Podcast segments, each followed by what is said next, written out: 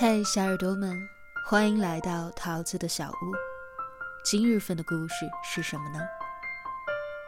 半夜撞见老公上厕所，我泣不成声。作者维豆，十点原创作者。好好吃饭，好好睡觉的打字机。本文首发于十点读书会，新女性成长文化平台，和三百万小伙伴一起陪伴学习，向上成长。微信上有一位读者给我私信了近二十条消息，他是这样说的：结婚八年以来，好像在近一个月才意识到了婚姻危机。老公总是回来的很晚，回复消息也很慢，在家也变得不爱说话了。之前我没有注意，直到这几天，他总是等我睡着了，会悄悄的起身去客厅。女人的直觉告诉我，一定有什么事儿。凌晨两点左右，老公又悄悄的去了客厅，我装作熟睡。不一会儿，听见厕所冲水的声音。与其胡思乱想，不如早点弄个明白。我起身去了客厅找他对峙。他从厕所出来看到我，吓得身子一个趔趄。还没等他开口，我就问他是不是有什么事情瞒着我。他嘴硬，说没事儿。一个大男人要是没有做亏心事儿，遮遮掩掩的干什么？我正想发脾气，老公忽然开口说：“老婆。”没有什么事儿，就是我暂时失业了。趁晚上这个时间看看招聘网站，我想等到找到工作再跟你说。我怕你担心。他犯错一样的语气，让我顿时愣在了那里，心像被揪住了一样，疼的不行。我才知道，他这些天在外面已经接了一个多月的网约车，天天回来那么晚，是因为晚上路不堵，可以多跑几单。当突然看到老公的鬓角有了白发时，我一下子没有忍住，就哭了出来。想想他为这个家付出的，每个月房贷要四千五，车贷两千，孩子学费一学期将近一万。婆婆身体不太好，经常要吃药。我挣的小钱跟老公比微不足道。这么多年，她很少把脆弱表现出来，在这个家独当一面。有时候我不仅不理解她，还无理取闹，真的是对不起。看完了他的故事，我安慰了他，并给他发过去一句：“再坚持一下。”天总会亮的。这句话是他的微信签名，我想用这句话给他鼓励，再合适不过了。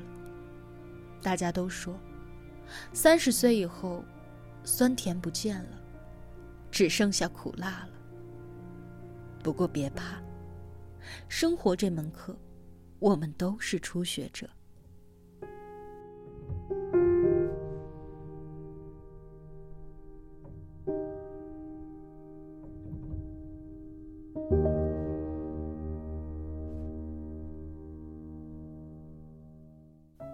事与愿违，才是人生的常态。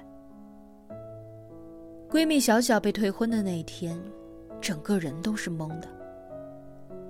两个人相恋了七年，正到了谈婚论嫁的时候，却被男生以三观不合的借口强制分手了。自此，电话删除，微信拉黑，对方整个人消失了。小小想起了七年里的点点滴滴，他怎么也想不通，为什么两个人会走到这种在他眼里永远都不会发生的结局。她在朋友圈里发过无数条跟男朋友相关的状态，每年的纪念日、男朋友的生日，以及计划的婚礼日期。谁曾想？七年的感情到头来一场空，他对自己都没有办法交代。感情上他没有决定权，工作上也失去了主动权。他原本可以有去公司安排的去国外学习的机会，为此他还准备了很久，却因为他请假了一周处理结婚的事情，被其他人代替了。他感慨：“我原以为我只要认定了他，他就一定是我的。我原以为我工作那么卖力，上司就一定会选我。我原以为我没有做过什么坏事，上天一定会眷顾我。可是这世上哪有什么两全其美？有的只是事与愿违。”电视剧《武林外传》里，我记忆很深刻的一个情节是：佟湘玉坐在房顶上怀疑人生，白展堂和他的一段对话，说透了人生。你觉得现在的日子苦了是吧？苦倒不苦，反倒挺开心的。但是，我多累呀！累了。那好，你现在就回家当你的大小姐去，你肯定不累。回去吧。那多苦啊，一点自由都没有。相遇啊，人生就是这样，苦和累，你总得选一样吧？哪有什么好事都让你一个人占了呢？看似几句简单的话，已经道出了生活的真理。你所拥有的一定不是最理想的状态，你所渴望的，一定是还未得到的东西。三毛曾说：“上天不给我的，无论我十指怎样紧扣，仍然流走；给我的。”无论过去我怎样失手，都会拥有。所以，不必刻意去计较得失，上天自有安排。当下能做一个快乐的普通人，已经是生活额外的补偿了。我之前在朋友圈发了一段话，收到了很多人的点赞。你想要的。大多都会偏离。你深深期望的，大多也都是坏消息先到。你紧紧抓住的，大多都会失去的更快。不用纠结公平与否，爱而不得，事与愿违，才是人生的常态。说不定。落空的期待自有它的安排。请相信，世间万物都是守恒的，只要结果是好的，前面所经历的波折都是值得的。成年人的世界，没有放弃二字。如果我不开心，可以说出来吗？如果你是小孩子，那可以。那如果我不是小孩子呢？挺一挺就会过去的。在成年人的世界里，“挺”这个字自带力量，一次一次的把身处深沟里的人拉回地面。朋友大米最近过得很不好。大米的姥姥已经九十二岁了，吃饭的时候突然没有意识的摔倒。被送进了重症监护室。医生随即下了病危通知。小米从小是姥姥带大的，听到这个消息之后，煎熬、崩溃、度日如年、撕心裂肺，就是他当时的感受。可是，祸不单行。公司安排体检，本以为身体健康的他。却查出肚子里面有一个八厘米的囊肿。看完检查报告，他慌了。他打电话给妈妈说了这个消息，妈妈血压升高，加上照顾姥姥劳累过度，也被送进了医院。活了二十八年，他觉得这段时间是他人生当中最至暗的时光。正所谓，世间的悲欢，从不相通。一百个人会有一百种人生，五味杂陈，悲心交集。看到比我们更艰难的人还在死撑，那么多不得已，仿佛不足挂齿。武汉的一个单亲妈妈李少云带着孩子开夜班出租，坚持了九百多个夜晚。这个恣意墙缝当中野草的女子。在成为单亲妈妈的第三年，第一次感觉自己快要被压垮了。因为突如其来的一次事故，让她暂时失去了开车的机会。那个时候，她的心里只有一个念头：完了，完了！三岁的女儿依依陪她站在汉江一桥边，她感觉天塌下来了。活着没有意思，所以有了母女之间的一段令人心疼的对话。依依，我们去跳桥吧。不要嘛。那妈妈跳。妈妈也不要跳。你看，苦难大到无法承受时，连放弃都显得力不从心。张爱玲曾经说过：“在这个光怪陆离的人间，没有谁可以将日子过得行云流水。很多时候，我也会抱怨生活的不公平。为什么同为人，却给了我那么多的苦难？但当我看到这一幕时，我忽然觉得。”生活对我还是很温柔的。这是四川独腿环卫工邓贤国在清扫雨后马路上的积水，用扫帚停地往前推，推几下往前挪几步，反反复复，才能够把一段路打扫干净。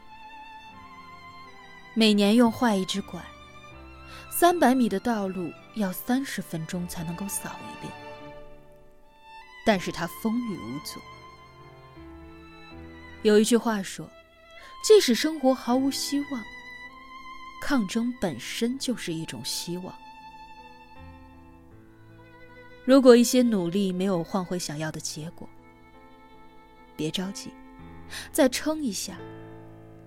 与生活苦战的日子，谁也别掉队。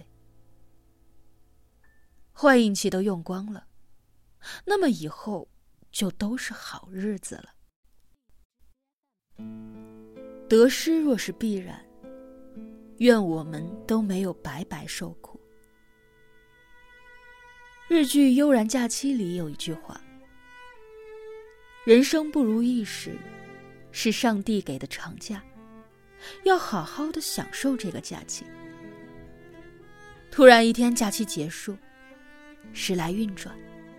人生才真正开始。如果说事与愿违是人生的常态，那么不期而遇的惊喜，就是上天的恩赐。听我来告诉你上面故事的后续。那位读者又来留言了。老公找到了一份新的工作，工资比之前还涨了不少。平常多加加班。还能够更多的挣一些。为了庆祝这个好消息，老公带着全家人一起去吃了大餐。他的头像换成了他们一家三口，笑得都很开心。我忽然发现，生活之外的柔软与小幸运，是一家人整整齐齐。回望城市的另一边。武汉单亲司机妈妈的事迹被拍成了电影《生活万岁》。她不认输的镜头感动了很多人，有了更多的收入来源，生活慢慢好了起来。而在北京四年的小小决定释怀过去，去了喜欢的城市成都，开始了新的生活。大米的至暗时光也悄悄的溜走。姥姥过了危险期，已经能自己吃饭了。大米去看姥姥的时候，姥姥高兴的一下子吃了四根香蕉。大米约了时间做手术，医生说检查的很及时，微创手术就可以治愈。那个叫做邓贤国的单腿环卫工人，早就获得了中央文明办颁发的中国好人证书。近几年来，对他爱岗敬业的报道一直都没有断过。他的故事被媒体报道之后，不时的有陌生的好心人捐助。所以，不要着急，你失去的一定会以另一种方式归来。无论什么事情，到最后一定是好的结局。如果不是，那说明还没有到最后。电影《托斯卡纳艳阳下》有一句话说：“毋庸置疑，好的事情总会到来。”而当他来晚时，也不失为一种惊喜。人生是一个修炼的过程，你总要见过大悲大喜，尝过酸甜苦辣，才不枉来人间走一遭。不用抱怨，这就是我们一生的修行。苦又如何？你给了我苦难。我完成了通关，不必感谢苦难，要好好的感谢自己。摸摸头，一路闯来，真的辛苦了。希望多年之后再想起这些小事儿，我们都能够笑着回答：